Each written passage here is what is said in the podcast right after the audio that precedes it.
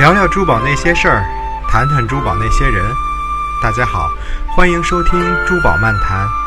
珠宝漫谈是珠宝文化公益推广平台古今珠宝研习社独家策划的音频访谈节目。对珠宝话题有兴趣，想了解更多珠宝达人的故事，请关注我们的微信公众号“古今珠宝研习社”。现在就让我们开始今天的节目。大家晚上好，我是今天的值班主播海瓢怪。在接下来的一小时，就由我和几位好朋友一起跟大家聊聊我们和珠宝那些事儿。那首先，我先介绍今天我们来连线的两位嘉宾，一位是古董珠宝的研究者和资深藏家全小小，另一位是珠宝学家、珠宝书籍作者贝尔老师。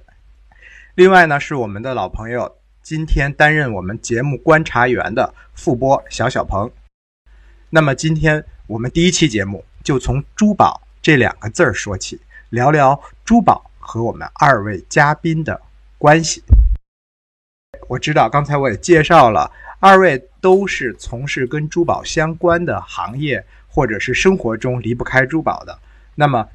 首先就请二位来讲一讲。自己是从什么时候开始接触珠宝的？又是什么契机让珠宝走进了你的生活，甚至成为了你生活中不可或缺的那一部分呢？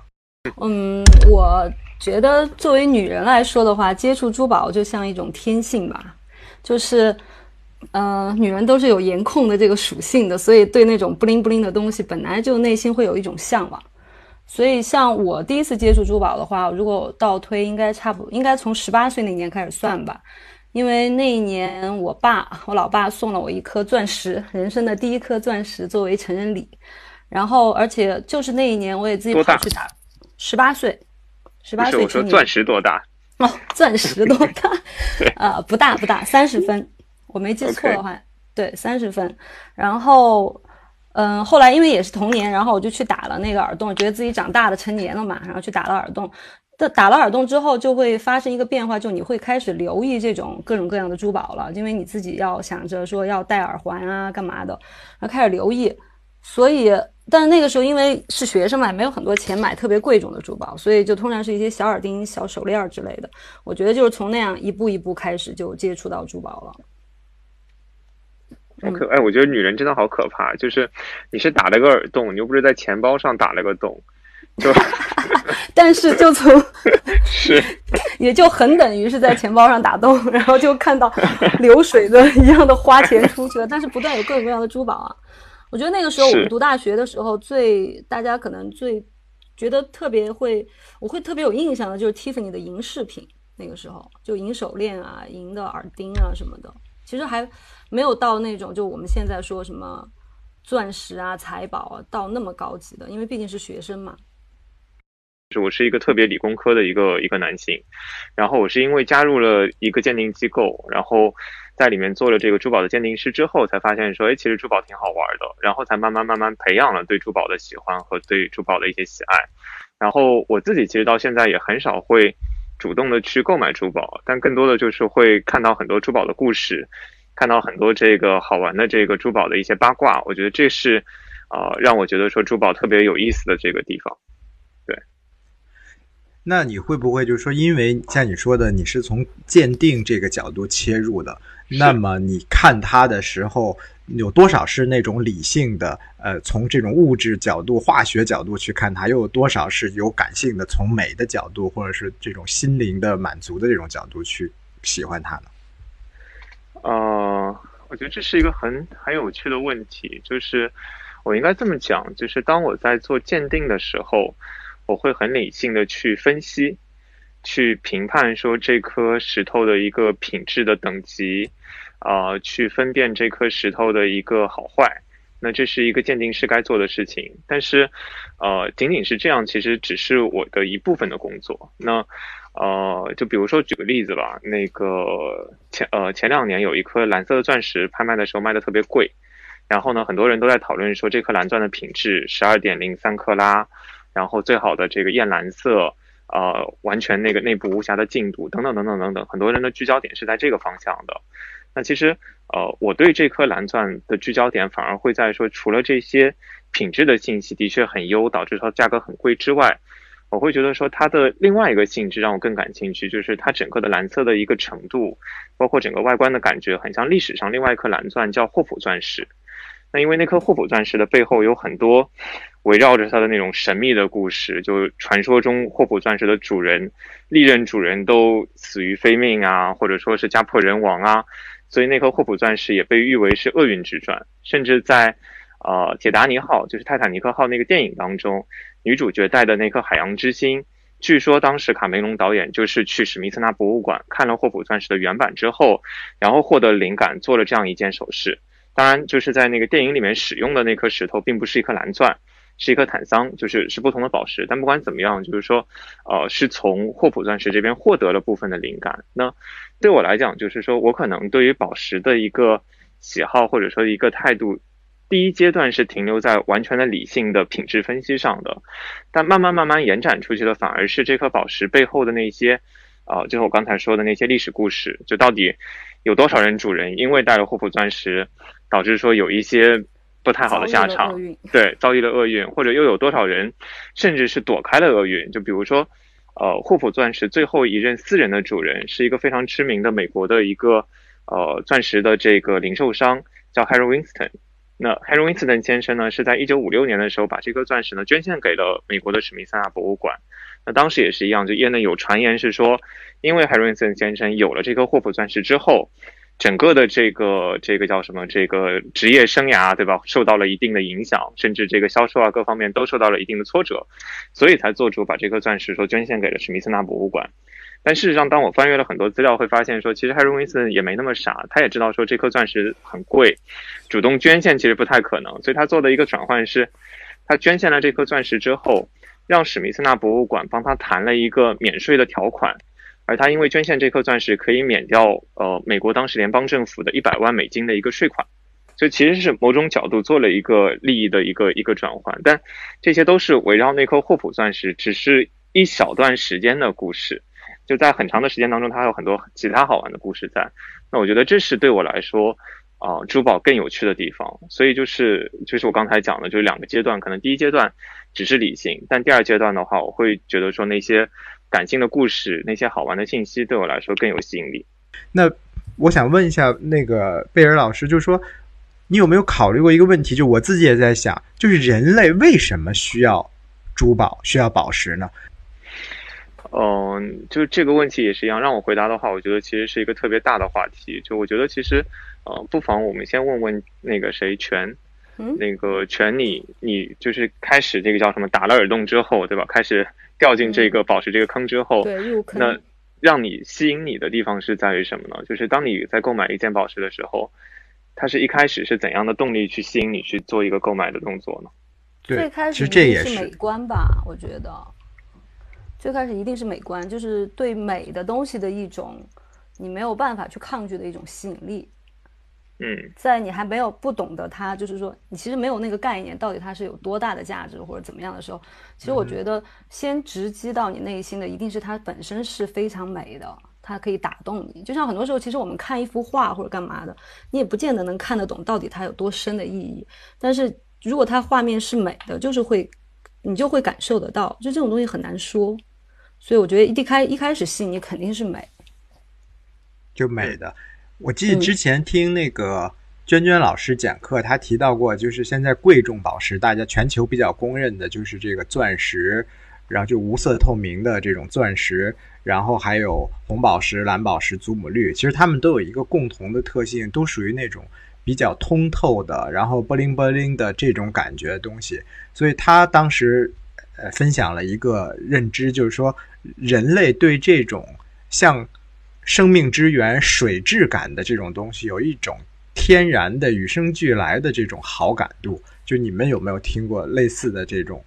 观点？就你们怎么看这个呢？就像钻石这种水晶啊，这种透明的水质感的东西，就人的审美是倾向于亲水性的。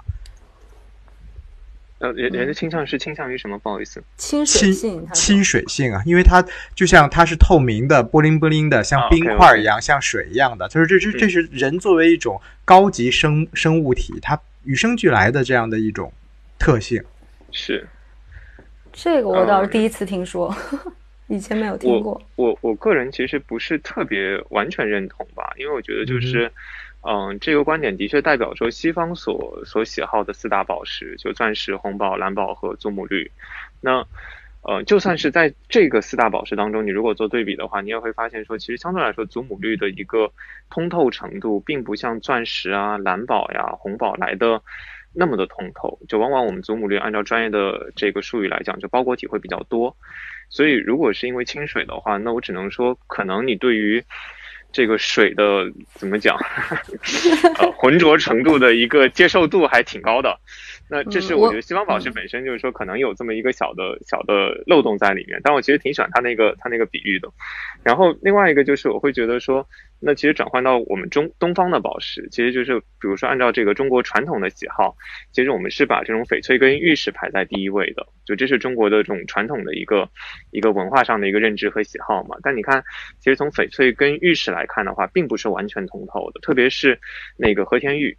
就是翡翠的话，的确我们还在还在讲说它的一个种水是越通透的话品质会越好。但当我们提到和田玉的时候，其实你会发现说我们是更喜欢那种有温润感的，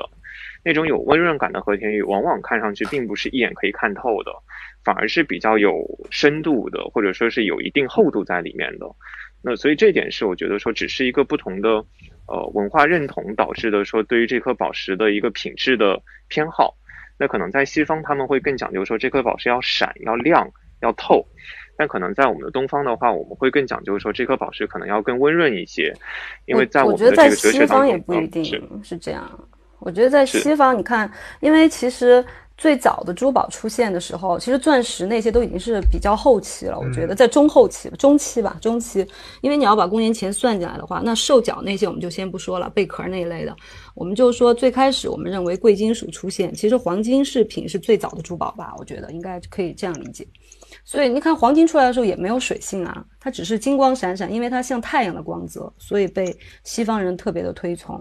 那如果说是从宝石开始入，就从从钻石和财宝类来去去这样去去评价珠宝的话，我觉得其实还是有一些偏颇的，因为其实贵金属也是珠宝的一部分。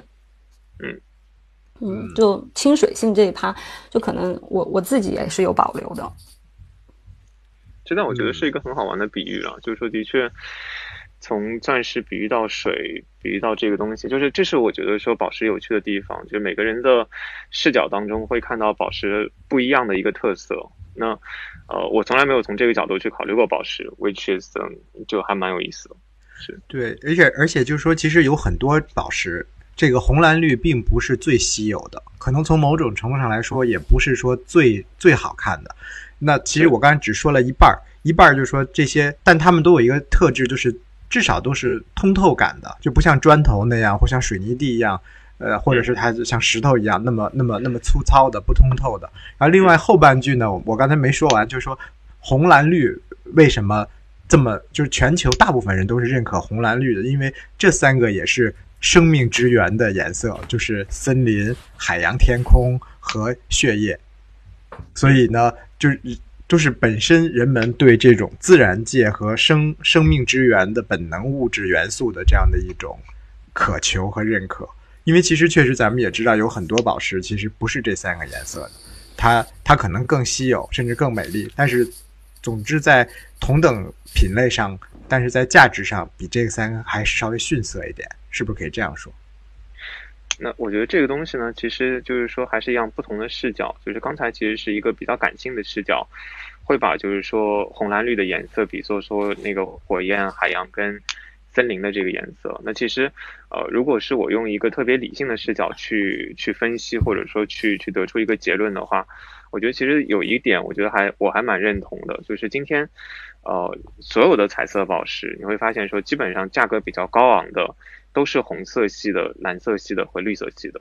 那刚才那个谁柴小有提到说，其实彩色宝石不只是红宝、蓝宝和祖母绿嘛。那我们甚至比如说有碧玺，但你会发现说碧玺里面价格高的也是红碧玺，然后那个绿碧玺，还有一种那种蓝绿色的帕拉伊巴碧玺，就是都是这三个色相、这三个方向上去的。那有一个很本质的原因就在于说，因为我们现在人的这个眼睛当中有那种感觉，呃，光线感觉颜色的那个视觉细胞，而我们今天的人类的眼睛呢，只有三个最基本的感觉是那个颜色的细胞，只能感觉到的最基本的颜色就是红色、蓝色和绿色。那这也是为什么，就是红色、蓝色跟绿色是所谓的光学的三原色，就。我们能够感知到这三个颜色之后，这三个颜色的互相叠加，才让我们看到说有紫色、有黄色、有其他的各种各样五颜六色的这个世界。那也就变成说，换句话来讲，就是我们的眼睛本身对红、蓝、绿，我觉得会更敏感一些。那在这个敏感的基础上，会导致说，可能我们天生就有一个被红色、蓝色和绿色所吸引的一个倾向。那我觉得这个倾向其实也是一样，就是我看到过很多，呃，关于这种颜色的这个调查，就询问普通的，呃，消费者、普通的这个老百姓说，你最喜欢的颜色是什么？你最不喜欢的颜色是什么？绝大部分情况下，你会发现说，红跟蓝，包括绿，都是排行榜上靠前三位的，无非就是说，红蓝可能之间掉个头，或者红绿之间掉个头，但这三种颜色基本上都是那个得票率最高的。所以这是我从一个就是生物学或者说特别理性的角度给到的一个一个一个解释，就一种生理反射是吗？对，我觉得其实就是一个生生理的本能，甚至是就这个是印刻在我们的基因当中的本能。就比如说，如果今天我们是跟牛一样缺少一个这个一种那个颜色的这个视觉细胞的话，你会发现说，可能我们就对某一个颜色就天生无感。OK。哎，不过刚才贝尔老师说到了这种通过理性的物理角度的、生物角度的这种分析。全，你记不记得我们去年年底我们去拜访那个国外的那个收藏大师的时候，其实他也讲到了一个他所认识的物理学家从物理角度诠释了这个宝石和人的这种关系。哦，有记得记得，当时咱们听了一个多小时吧。对，特别感触特别深，就宇宙什么的那种上升的特别哲学的。因为语言不通，有一个翻译在翻译，但是他所讲的这个核心是什么呢？因为他是修禅学嘛，就他会觉得一个他的一个物理学的。专家吧，好像是很有名的物理学家，就他也很喜欢宝石，但他从另外一个角度来阐释了。他说，从这个呃化学构成来说，我们常常见的这种贵重宝石，它的化学成分是最趋于稳定的。就正如说，呃，它经历的它经历的这种什么火山爆发、地壳运动和时间的打磨也是最长的。但是最后它穿过黑暗，穿经历沧桑，最后反而变成了一种。相相对稳定且通透且反射光线的这样一种很纯美的状态，那就正如我们修修修禅的这个人的心灵一样，我们人的心灵也应该是经过磨砺、经过修炼、经过打磨，然后变得更加的通透、更加的明朗、更加的纯粹。他会觉得，呃，这种宝石和是物质界中的比较珍贵的东西，和我们人心这种精神层面比较。呃，珍贵的东西是一种对应。嗯，太厉害了！我觉得这个时候此处应该有掌声，真的。你一说，我都记起来了。给个掌声！我我，居然还真的有掌声，好神奇。那个讲到这边，其实那个叫什么？就是说，回到我们一开始那个海淘怪这边提的那个问题嘛，就是说。呃，为什么会有购买，或者说为什么会有佩戴珠宝的这个冲动，对吧？购买珠宝的这个冲动，我其实觉得说，如果用最精简的一句话去去解释或者去概括的话，我觉得珠宝本身它其实是一个个人欲望的体现，就是。最早的时候，其实你会发现说，那些佩戴能够有资格佩戴珠宝的，甚至可能这个珠宝只是一串贝壳，对吧？那个公元前三万年，对吧？那个叫什么石窟里面发现的，就是人类佩戴贝壳做项链。那他为什么要佩戴这串贝壳？除了美之外，可能这个贝壳是在当地的那个社群当中，他的一个权利跟地位的一个展示。所以就是他的某种欲望，这个欲望可以是一个美的体现，可以是一个身份的体现，可以是一个权利的体现，或者是财富的体现。但不管怎么样，我觉得它是一个你个人欲望的一个折射。那可能对权来讲的话，这个欲望只是一个美的一个向往，对美的一个渴望。那可能对那个海瓢怪这边，他会有一些其他的这种看法，包括刚才提到那个物理学家，对吧？那他可能提到的就是说，他在寻找自己跟地球矿物之间的某种联系，他觉得说宝石是最好的一个连接点，它是这种欲望的一个一个展现。所以这是呃我这边能够能够给到的一个，我觉得还蛮有意思的一个点吧。哎，你们都不说话是几个意思？我我去，我曾经其实听说过，就是有有听过，就是说珠宝是欲望的体现的这种说法。嗯哼，嗯，我觉得是成立的。嗯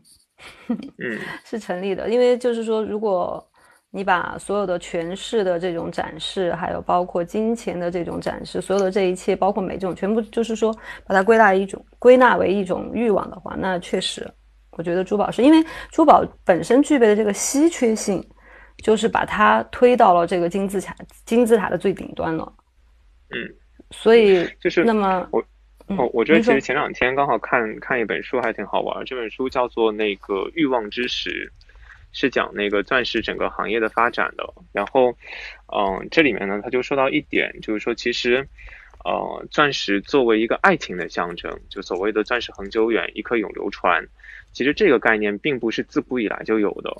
其实是到了很后期，到了这个现代社会之后，因为有公司在钻石背后做一些推广，然后呢，把这些概念总结出来之后，大肆做了一些宣传，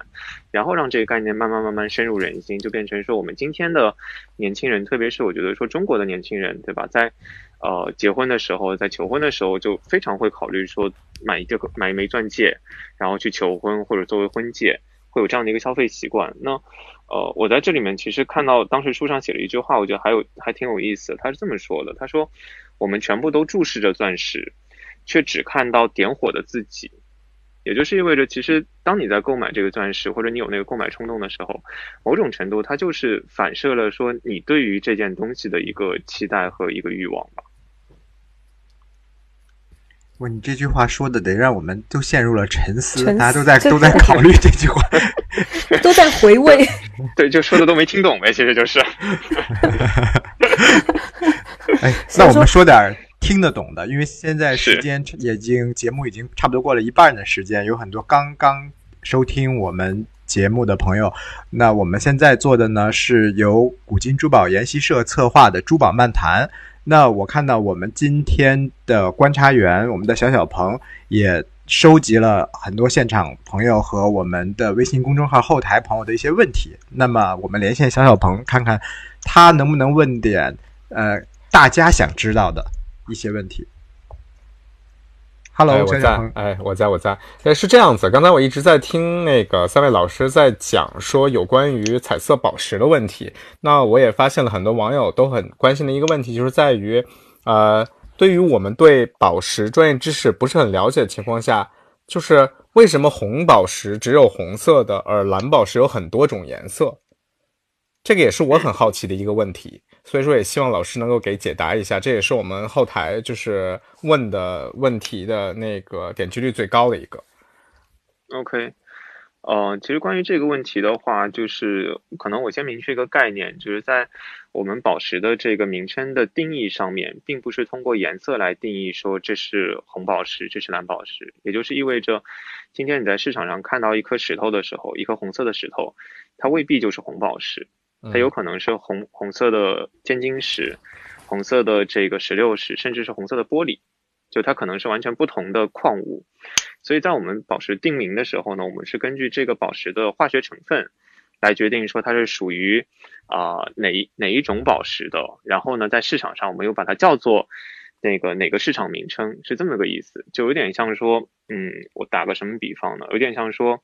啊，今天那个叫什么？今天。呃，这个有犬科动物，对吧？然后犬科动物下面呢会出现说有那个叫什么，有那个哈巴狗，有那个叫什么哈士奇，有雪橇犬等等等等，这都是犬科动物。那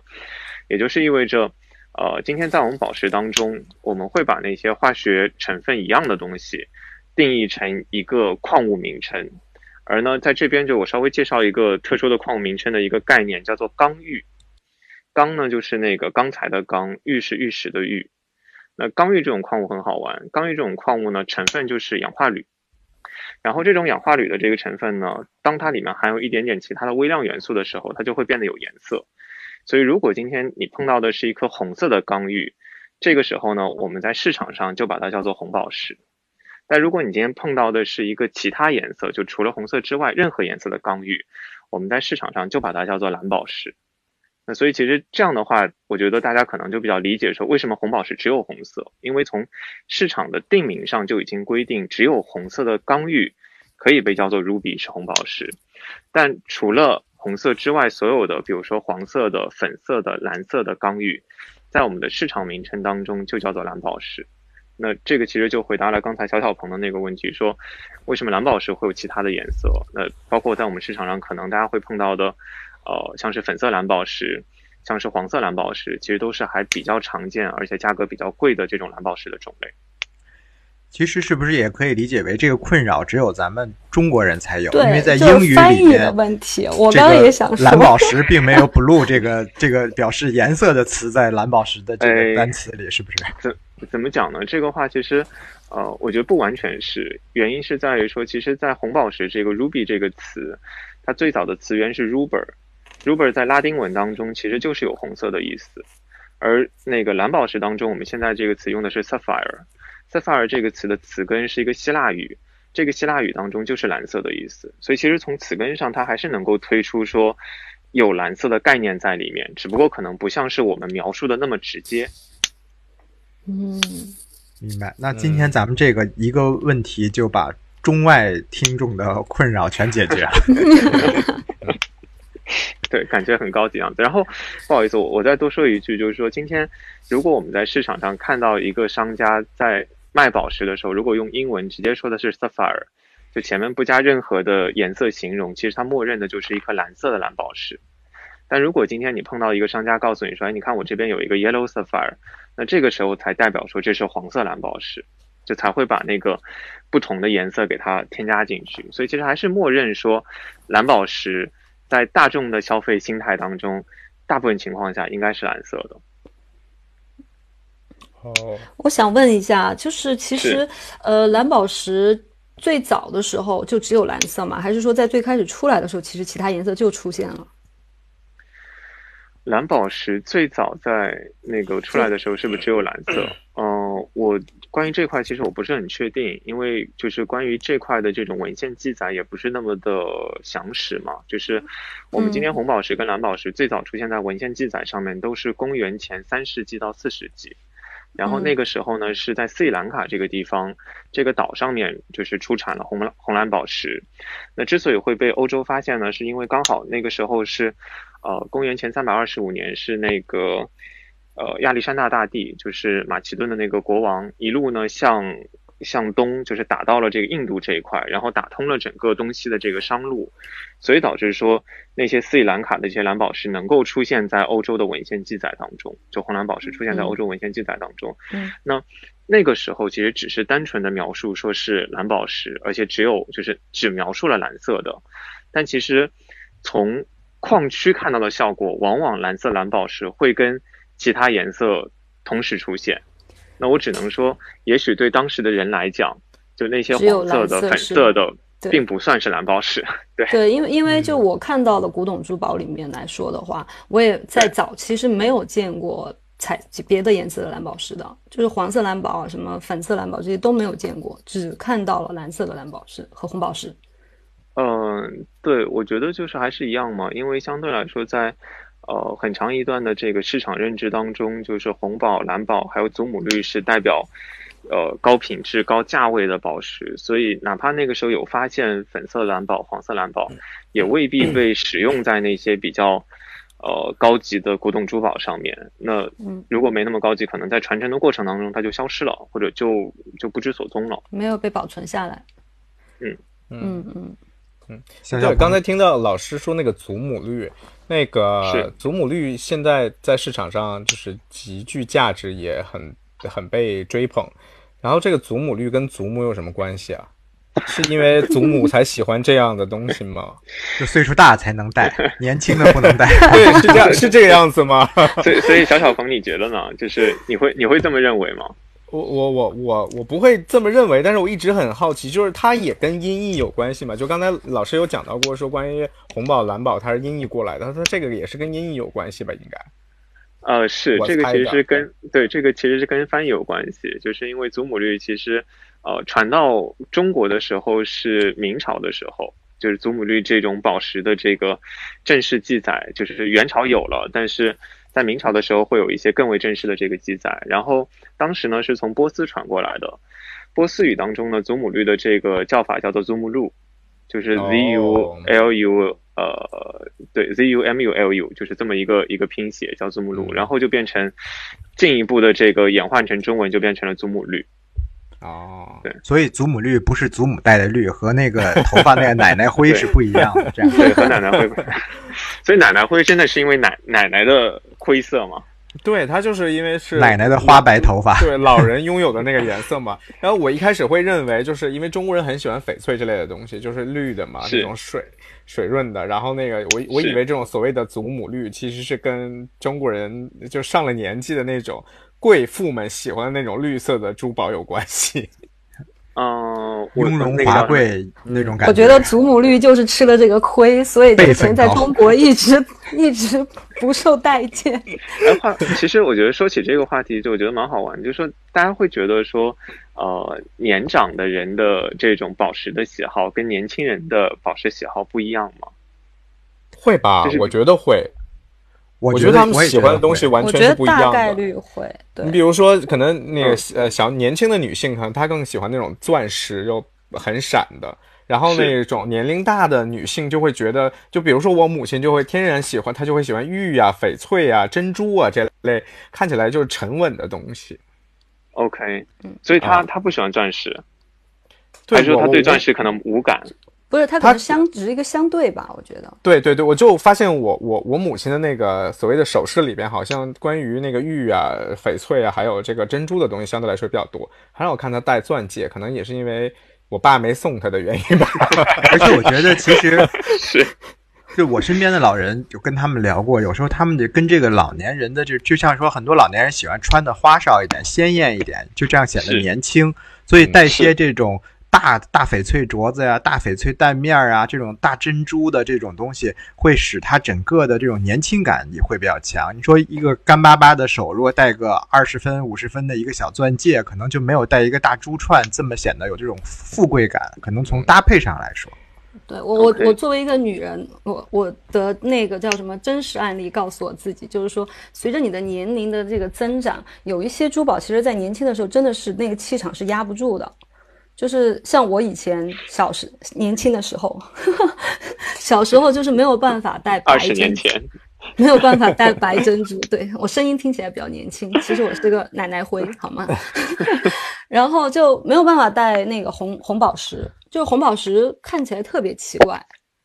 嗯就是戴在手上。然后还有就是是白珍珠，我那个时候也没有办法戴。但是随着年龄渐长，我就觉得，哎，慢慢的这样的珠宝其实戴在身上之后，其实是是可以 hold 住了，然后而且是非常融合的一个状态。所以我觉得这个就是有一个最最就没有那么多复杂的原因，可能有一个最简单，就是你戴上去好不好看，嗯就是在那个年纪你能不能够 hold 得住。嗯 OK，嗯，其实我觉得不仅跟这个年龄不同的年龄段的这种审美需求不一样，好像这个地域之间也有差别。因为有一次我去那个泰国的曼谷的那个珠宝市场看那个红宝石，那那个卖家就会跟我说说，其实中国人更喜欢浓郁一点的红宝石，然后像呃日本人就更喜欢颜色更通透、更鲜亮一点的红宝石。就像如果刚才像全说的，可能日本就会更喜欢珍珠，或者说欧洲很喜欢水晶这种大的东西，但中国可能就会喜欢那种温润一点的玉类的呀，什么玛瑙类的呀，或者金黄金类的东西，可能跟这个地域文化也有一定关系。对，我觉得所以这个就是其实，嗯、怎么讲？就是我觉得呃，我们的这种审美的形成，其实或多或少是受到周围的环境，或者说是我们的这种教育背景的这个影响。所以其实就是你看整个日本社会，其实我觉得它的呃，我我举个特别也是一样，我们就举钻石的例子吧。就今天其实你看白钻呢，曾经在日本就是九十年代的时候是销量是非常好的，但其实最近几年的话呢，这个白钻的这个销量在日本市场已经减半了。就已经只有巅峰期的百分之五十了。有个很重要的原因就在于说，因为日本的这个现在年轻人结婚已经不觉得说钻石是一个必需品了，就跟二十年前的这个思维已经开始不太一样了。那呃，但是呢，在在这样的环境下面，日本市场还是全世界粉钻消费量最高的一个市场。然后他们就很好奇，说说为什么这个日本人那么喜欢粉钻？发现其实就特别简单一个原因，因为日本的国花是樱花。然后他就发现说，其实那个樱花的那种粉色跟粉钻那个粉相对来说会比较接近，其实都是那种淡粉色为主的，所以就导致说日本整个社会对于粉钻那种渴求和渴望特别高。有文化认同的感觉，对，这就我觉得这就是一个文化认同，所以就是因为在那种文化认同上面，可能对于日本达到某一个经济能力的，就不是所有普通人都能买得起，因为粉钻毕竟那么贵，但达到某一某一个经济层次的人，他就会觉得说，我得有一个粉钻，象征说我真的卖到了这样的一个，比如说精英阶层，或者说是这个叫什么这个权贵阶层吧，就就是类似这种的，但可能在我们中国社会。就还是停留在说买一颗大的钻石，而不是去买一个粉钻的那种这种概念里面。嗯，最最早不是得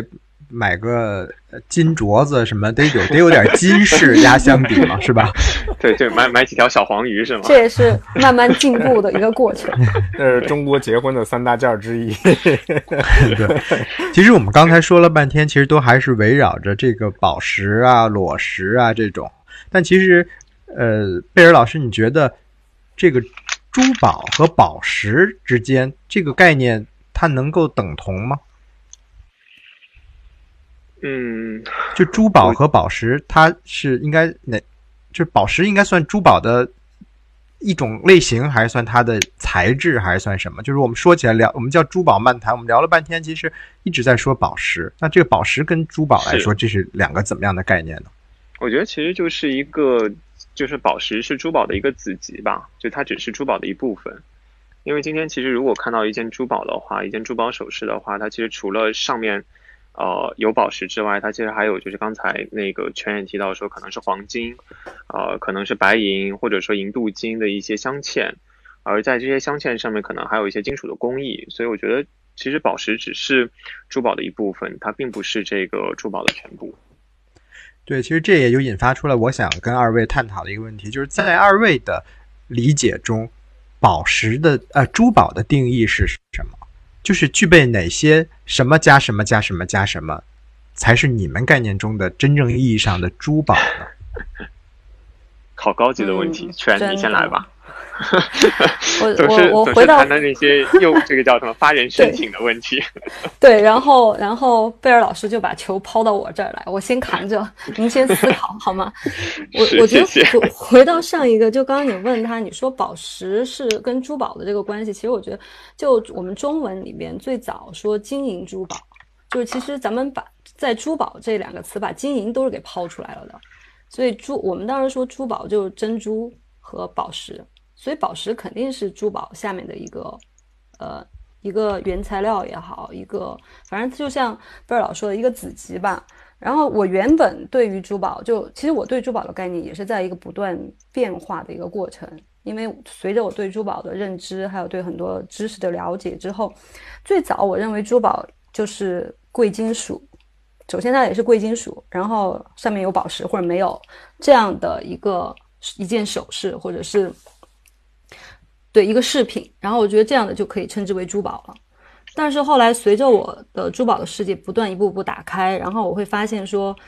嗯，其实并不一定是我们现在意义的贵宝石才是贵宝石，因为在以前可能古董珠宝里面的话，在当时来说，很多石头都曾经都是在他们认识上是一个贵宝石的，像古埃及的时候绿松石这样的都是属于贵宝石，而且，嗯。真的是一石难求，所以大家就会做那个嗯釉彩合成物去模仿那个绿松石，然后包括我们说的青金石这些，在当时都是特别贵重的石头了，还有玉髓什么的。就现在大家觉得玉髓就是好像是半宝石或者怎么样，就肯定是比不过红蓝绿的这些宝石，但曾经他们也是贵宝石。所以后来我的这个珠宝的。就领域慢慢被拓开，就是宝石，我也不局限于一定是那种最顶级的宝石，就是这样的，只要是有装饰性的，然后它是金属类的，也不一定要是黄金，因为曾经我们也出现过柏林铁用铁制的珠宝，一样是到现在为止大家非常受尊崇的一些东西。然后还有现在现代设计里面用钢、用木头、用纸，甚至是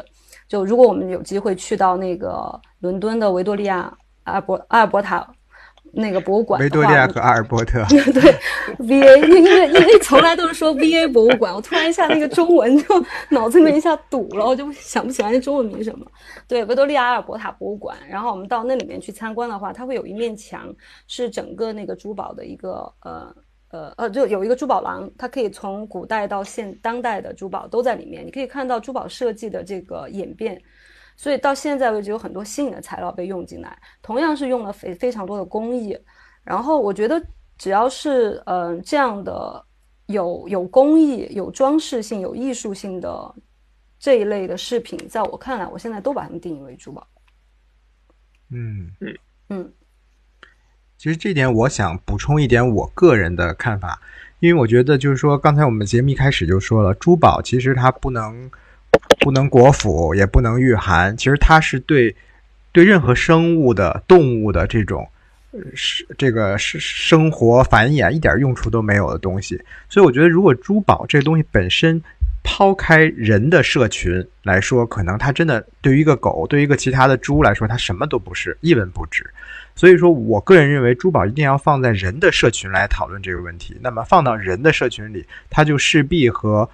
美感和价值感和权利，呃，甚至和这种呃情爱的这种表达有关。所以说，我觉得从广义的来说，呃，珠宝可能只是说，呃呃，一个物质世界的像稀有的材质啊，或稀有也好，或者说这种呃稀有的金属、稀有的宝石。但其实从狭义的来说，珠宝叫宝嘛，人称之为宝的东西，一定是凝结了人的。一些情感或者是表达在里面的，所以我觉得，的如果脱离了人文的这种赋予的东西，脱离了人的精神的呃浓缩在里面的东西，它可能可能就只是叫饰品或者叫宝石或者是一个保值的这么一个东西，它可能就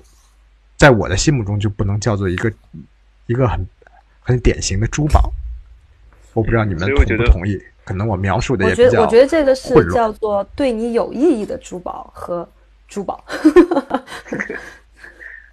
就是你可能会遇到。就是我心目中的珠宝和商店里的珠宝是吧？对，就是你可能会遇到很多珠宝，但不是每个珠宝都会对你带来那个冲击，或者在你的生人生中间非常有意义、有特别重要的这个呃一个回忆或者情感在里面。那就是那个就是对你，就是那个是附加的嘛，就是在珠宝之上。对你来说更特别的点在哪？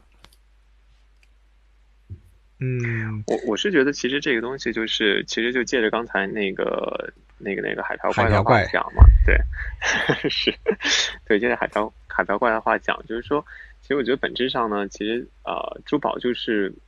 反映了就是你的一个看法，或者说反映了一个，呃，你的一个期待嘛？还是那句话，就反映了你的期待，就意味着说，其实我我觉得每个人可能对于珠宝会有不同的一个一个界定。就比如说，对于海瓢怪来讲的话，他就会期待说这件东西是具备了一定的呃人文价值，甚至人文关怀的。在这个情况下，有这种这个人的智慧的一个凝练，我们才能够把它称之为珠宝，对吧？不然的话呢，就可能只能叫做首饰。就这是在这个是石头原石裸石，对，或者只是一个一个石头，对吧？就是就是这是在海拔怪这边的一个定义。但就比如说在在泉这边来看，或者说呃在其他人的眼中，可能觉得说这个石头，也许它就已经就是具备了某种特殊的含义在里面。呃，我我真的分享一个，就是我身边有个朋友，他是做这个珠宝生意的嘛，然后他呢就是只做裸石的交易。就是那些打磨完之后没有镶嵌的那些宝石的这个交易，有钻石的，有彩色宝石的。然后其实我就挺奇怪，说，哎，那你为什么不就是那个把把一颗石头镶嵌完之后自己戴一戴或者干嘛的，也可以装饰一下自己？然后他就跟我说，他说，因为石头一旦被镶嵌之后就没有灵魂了，他就是这么跟我说的。然后当时听了之后，我也觉得一愣。那我只能说，可能对他来讲。就是那个没有镶嵌的那个相对比较原始的，但又经过了人为打磨的那个状态，可能就是在他心目当中最完美的那个珠宝。有有这样的人，真的，他们就是，而且就是喜欢收集那个石头，他就是收集对裸石。嗯，有，真的有，我身边也有这样的人。对，所以所以这就是我说嘛，就是说可能真的是，呃，就其实应该这么讲吧，就还是回到我们的主题，就是说珠宝到底是什么，或者说，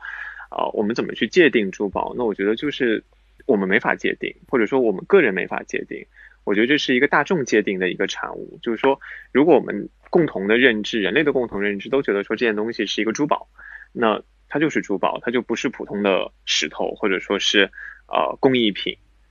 我我觉得就是这样。所以正是因为每个人对珠宝、对珠宝的理解都不同，所以我觉得我们这节目才有意义。就我们，因为我们后期也会请不同的人来聊，一百个人心目中有一百种对珠宝的解读。所以如果刚好就是一个物理化学公式，那咱们这节目也没有这么有趣了。嗯，就每个人心中的珠宝。对，所以包括人跟珠宝的关系嘛，包括你们说的，就是他一个人如果只喜欢收集裸石或者原石，其实他可能对这种大自然的结晶、这种物质世界的精美产物的这种不可破坏的这种欣赏，其实也是一种蛮难得的一种原始的喜欢和初心的这种喜欢。我觉得也是这样听起来，我觉得也是可以理解。对，我觉得就每个人感知到的那一部分不一样。嗯，我觉得甚至说的再再高大上一点，就是也许他觉得这种大自然的力量要远比人类的智慧要更宏伟，或者说更强大的多，所以他更愿意欣赏那个，而不是欣赏我们 我们在那儿这个叫什么小家小家子气弄半天做出来的一件东西。嗯，对，对，因为可能后期我们知道，就是呃，我跟全都会做一些古董珠宝的收藏嘛，所以我觉得以后的节目，我们也可以针对于不同时期的人对不同时期的珠宝的感悟和理解，我们也可以做一些相对的话题，因为我们今天时间有限，就不能完全展开。但其实一百年前、两百年前的人对珠宝有他们自己的认知，然后里面是凝结了很多。呃，对于设计师和这个定制者的情感啊，包括一些情愫在里面，其实也是非常有意思。嗯当然，嗯是，这个就是，呃，就是我一直以来就觉得说，古董珠宝之所以好玩的地方，其实是你可以从一件珠宝上面看到那个时代的缩影，就这个时代的审美的一个缩影，这个时代工艺的缩影，甚至这个时代原料供应的缩影。就是不同时期，因为原料不一样，你会发现说，有些时期相对来说钻石的使用率就高一些，但有些时期可能珍珠的使用量就会大一些。那其实这些都是会在某一件古董作品上面，或者说某几件古董珠宝作品上面体现出来的。那其实我觉得这也是之后我们可以去去聊的或者去讨论的一些话题。明白？因为我记得前不久不是，呃，朋友圈和这个珠宝行业很多人都在转发一个呃某时尚杂志的编辑写的一篇文章嘛，就是说当一个女人呃是四十多还是多少岁的时候，当打开自己的珠宝盒，发现里面都是一些合金的和呃塑料的玻璃材质的东西，才发现拥有真正的这种珠宝是一件多么重要的事情。那你作为一个女性藏家来说，全你怎么你有这种感悟吗？我觉得全没有这个困扰，就打开之后都是真金白银，说哎呀，我的困扰是就怎么就没有人送给我一个易拉罐做那个戒指呢？当年 你怎么知道没有呢？有也被你丢了吗？没有，我我的那个收藏里面也有玻璃制品，也不全是宝石的。嗯，我觉得这个珠宝珠宝的意义，就刚刚我们只是说，我我刚刚说的其实是一个珠我对珠宝的一个定义，但我觉得珠宝的意义是在于，啊、之前我也跟你们讲过，就是说珠宝圣经里面那句话对我启发特别重的，就我说他说每件珠宝都是这个自然物质的精华，然后是人类生产力的这个水平的呃和精呃水生产力水平的最高的体现，然后同时呢，它也是他们就是人类精神文化的一个。一个展现的一个载体，所以它其实就是我说的这个珠宝的三位合体。就我觉得这个是珠宝的意义最对我来说最震撼的所在。那像刚刚贝尔老师说，如果一个女人到了呃一定岁数之后，打开发现自己全是一些合金材，如果这些饰品对他来说都有一段珍藏的回忆的话，我觉得一样是一种一种一对他来说是一种财富吧。但如果只是一些纯装饰的这种带着玩的这样的话，那确实他可能要考虑一下，人生是不是虚度了一些光阴。也就是说，其实这一件珠宝的价值，除了它物质价值，珠宝外还有人工价值和价值，每个组合成了。就是画这个东西也是，其实有有一定的装饰作用，但其实也不像说背包啊，或者是什么呃呃刀剑啊这些这些什么器皿啊这些古董啊瓷器这些来的实用，但其实它也是充分的体现了不同时代创作者对于一种意境和情怀的这种追求和表达，嗯，就都还是有很强的，就是精神层面的这种价值在里面。对，就你看到它会有一种共情的作用，在我觉得就是艺术品都应该有这样的那个功能性。嗯，对。那我们现在还有一点时间，那能不能分享一下？就是咱们聊了这么多，那你现在脑脑海中能浮现的自己比较难忘的一件，或者是比较比较。喜欢的那一件东西，能不能给我们来描述一下它是什么东西？嗯，贝尔老师先来吧，他比他可选范围比较小 他见过的好东西太多了，我要在我的资料库里面搜索好久。对，不是是因为那个叫什么，就是我没有像那个全这么多的收藏，对吧？就没有那个选择障碍，反正都不是我的，我就随便说。就我如果是我的话，其实对我印象最深的是一件我到现在还没有见过实物的东西，就是我刚才提到那颗霍夫钻石。就因为其实这颗钻石在我心目当中是所有啊珠宝当中的这个怎么讲知名度上面、故事性上面、价值上面排名第一的一件作品。然后我也很清楚知道它是在美国的史密斯纳博物馆当中被常年展示的。但很可惜的是，因为我还没有去过那个史密斯纳博物馆，那我相信我以后一定会有机会。所以那件东西是呃让我就是说排名说最想见的一件珠宝，或者说最想。亲眼能够亲手能够上手去去去佩戴的，或者说去观摩的，那一定是排名第一的。这个草种的好。我的话，如果是我没有拥有的珠宝里面，让我选一件我印象最深刻的话，其实我第一个映入脑海的就是一件宝石雕刻的作品，是莫雷利大师。雕的一件没有被镶嵌的，只有一个宝石雕刻，就是玛瑙雕的，呃，上面一共有七层。因为贝尔老师要给我们讲解一下玛瑙的那个构成、那个颜色嘛，它是有那个颜色分层的一个宝石，所以呢，就是宝石雕刻，就是说就着这个宝石天然的这种，呃，色色带的分层，然后它会一层一层的雕下去，会做出像雕塑质感的画面。那有一些是故事型的，就可能有两个人物啊，或者一个场景的；有一些就是一个头像。宝石雕刻是在古董珠宝里面非常大的一个品类。我们今天就不摊开讲了。那我就说我印象最深的那个雕的是一个酒神，然后这个酒神头上戴着葡萄叶，然后肩上有一个那个豹子的爪子搭在他的肩膀上，然后最震撼的是整个。它的立体感，还有它的头发的层次、葡萄叶的层次，完全是在石头自然的这个色带分层上面把它给体现出来了。我第一次见到那个图片的时候就震惊了，后来看到实物的时候，真的就，嗯，就那一件作品就深深的印在我的脑海里，再也没有没有没有任何宝石雕刻的作品可以可以取代它。但是，但是据说。那个维也纳艺术博物馆里面有一件科美西的宝石雕刻《利达与天鹅》，我看过图片，我不知道实物对我的震撼会不会超过这个，我也很期待有一天可以去看。那那回到我自己的收藏里面来说的话，嗯，就很难选出那一件我最喜欢的了，因为他们每一个都是我的宝贝，嗯，我都曾经在某一个时间最喜欢他们，或者又被超越了，或者又回去了，反正但但是就很难选出最喜欢的那一件。对于我来说，珠宝是让回忆永葆生命的一种存在。我们一起在珠宝漫谈里寻找珠宝的故事，聆听珠宝达人的传奇。如果您想和我们的珠宝专家或珠宝达人有更多的交流，欢迎关注我们的微信公众号“古今珠宝研习社”，我们期待您的留言。今天的节目就到这里，我们下期节目再见。